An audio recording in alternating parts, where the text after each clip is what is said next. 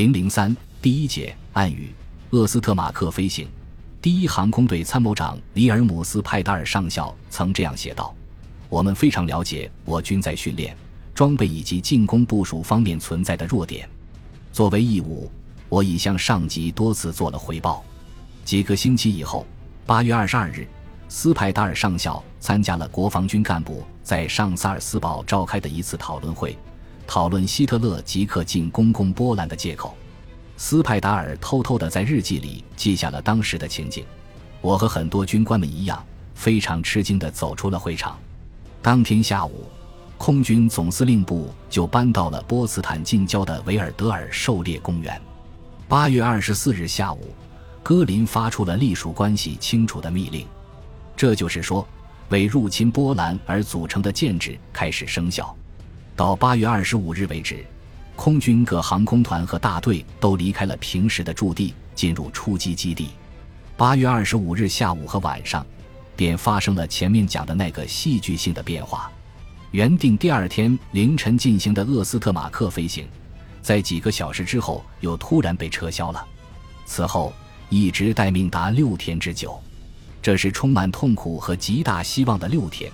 所谓希望，是指纠纷能够和平解决而言。斯派达尔写道：“我们仍然相信，总统会成功的靠理智的谈判去赢得胜利。”八月二十五日，英国首相宣布签订第二次伦敦华沙共同防御条约。这样一来，就连希特勒也感到所谓英国的胆怯的观望是靠不住的了。于是，他沉溺于埋头制定自己的进攻计划。近几年，他取得了许多令人难以置信的成功。这使他一步都不肯退却。八月三十一日十二点四十分，下达了第一号战斗动员令，从而结束了为期六天的待命。痛苦结束了，希望也破灭了。九月一日正式开战，进攻的时间是四点四十五分。第一俯冲轰炸航空团第三中队长布鲁诺·迪雷中尉坐在朱八七 B 式飞机的驾驶座椅上，紧张地凝视着前方。雾大，周围的能见度很不好，因此他不断尝试测定方位。迪雷感到，这次飞行仿佛是在做一场噩梦。然而，他的手确实在握着驾驶杆，前面是隆隆轰鸣的容克发动机，后面背靠背坐着的是眼睛直盯着三机组的僚机不放的通信员卡特上士。要是昨天的迪雷在这样大的雾天让他低空飞行，他会认为你发疯了。而今天，迪雷却被选中去执行大战的首次空袭，向目标投掷第一颗炸弹。德国的作战计划旨在使东普鲁士迅速和本上连在一起，给第三集团军的给养必须尽快的通过铁路运到，其中有一段地势特别险要，这就是迪尔沙附近横跨维斯瓦河的大铁桥，无论如何不能让敌人把它炸毁。梅德姆上校的任务是率领一支陆军小分队和一个坦克排从马林堡出击，经过一场白刃战夺取铁桥，然后固守在那里。空军的任务是要反复攻击，压制波军，阻止敌人在梅德姆到达之前炸毁铁桥。迪雷的使命不是炸毁铁桥，而是要炸中位于车站旁边的用来炸毁铁桥的引爆点。这是一个特别小的目标。在市区地图上只不过是一个小点。几天来，他们在因斯特堡基地附近对模拟目标进行了演习。他们曾多次坐上百林至科尼西斯贝格、加里宁格勒的特快列车，通过迪尔沙铁桥，证实了导火索却施里设在车站到铁桥之间的铁路路基的南斜坡上。于是，他们制定了这样一个作战计划：低空进入，从最近的距离向陆基投弹。昨天，他们为了完成这个特殊任务，从因斯特堡转场到埃尔平，不料今天早上却下起了大雾，雾幕低垂，擦得飘然而过，雾顶距地面约五十公尺。尽管如此，迪雷还是果敢地行动了。从埃尔平到蒂尔沙展翅就岛，飞行时间只需八分钟。一号机是中队长迪雷，二号机是席勒少尉，三号机是一个经验丰富的中士。四点二十六分，天刚蒙蒙亮，飞机就起飞了。他们向南迂回，穿过迷雾，擦着树梢，迅速飞去。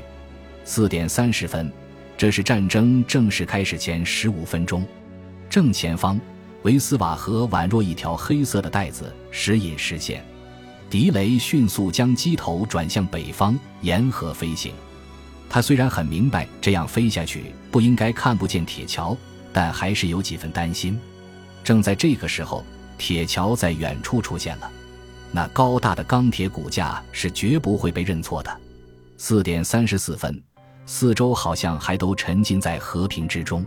三架俯冲轰炸机在离地十米的高度超低空飞向迪尔沙铁桥左侧的路基，每架飞机的机身下都挂着一颗二百五十公斤的炸弹，两侧以下各挂两颗五十公斤的炸弹。在飞临路基上空时，迪雷按下投弹按钮，随后拉起机头，飞机刚刚脱离，炸弹随即爆炸。紧接着，后面的两架飞机从左、右两侧又接踵而来，他们的炸弹也命中了目标。这就是第二次世界大战的首次俯冲轰炸攻击。此时离总攻时间还有十分钟。六十分钟以后，第三轰炸航空团的一个中队从海利根贝尔基地毅然起飞了。这个由杜十七 Z 水平轰炸机组成的中队报告说。在迪尔沙上空可以看到地面，我们在高空投弹，城市被炸起火。再说梅德姆上校，他率领的坦克排却无法前进，因为波军很快就修复了被炸断了的导火线。早在德军尚未到达之前的六点三十分，他们就将两座铁桥中的一座用炸药炸断，残桥断落到维斯瓦河里。空军的第一次攻击就其本身来说是成功的，但是目的却没有达到。还有一点必须加以订正，这就是传说的波兰战役及由此引起的第二次世界大战，是一九三九年九月一日拂晓，由空军的大规模攻击开始的。当时空军各大队和各团都在东部的出击基地集结待命，这倒是事实。加满油、装好炸弹的飞机虽说不是七千架或四千架，但可装载炸弹的飞机也有八百九十七架。还有大体和此数相当的驱逐机、战斗机和侦察机，他们全部了解自己的作战目标，并都有精确的地图，这些也都是事实。但他们都没有进行大规模的攻击，至少九月一日清晨是这样，因为大雾使得大规模攻击没能实施。这也许可以说是第二次世界大战中的一个典型事例吧。花费了几个月的时间。制定了一个动用大量人力物力的计划，几百名参谋军官全力以赴地部署了每一个细节。执行这个计划的数千人都在集结待命，然而最后却因天气不好而不得不从头搞起。到早晨六点，整个第一航空队从基地起飞的才有四个战斗机大队，上午又增加了两个大队，他们好歹能发现目标就已满足了，不得已。戈林打了退堂鼓。五点五十分，他迅速给各航空队发出了今天不实施海岸作战计划的电报。所谓海岸作战计划，乃是各航空团于当天下午集中攻击波兰首都华沙的事前约定的暗语。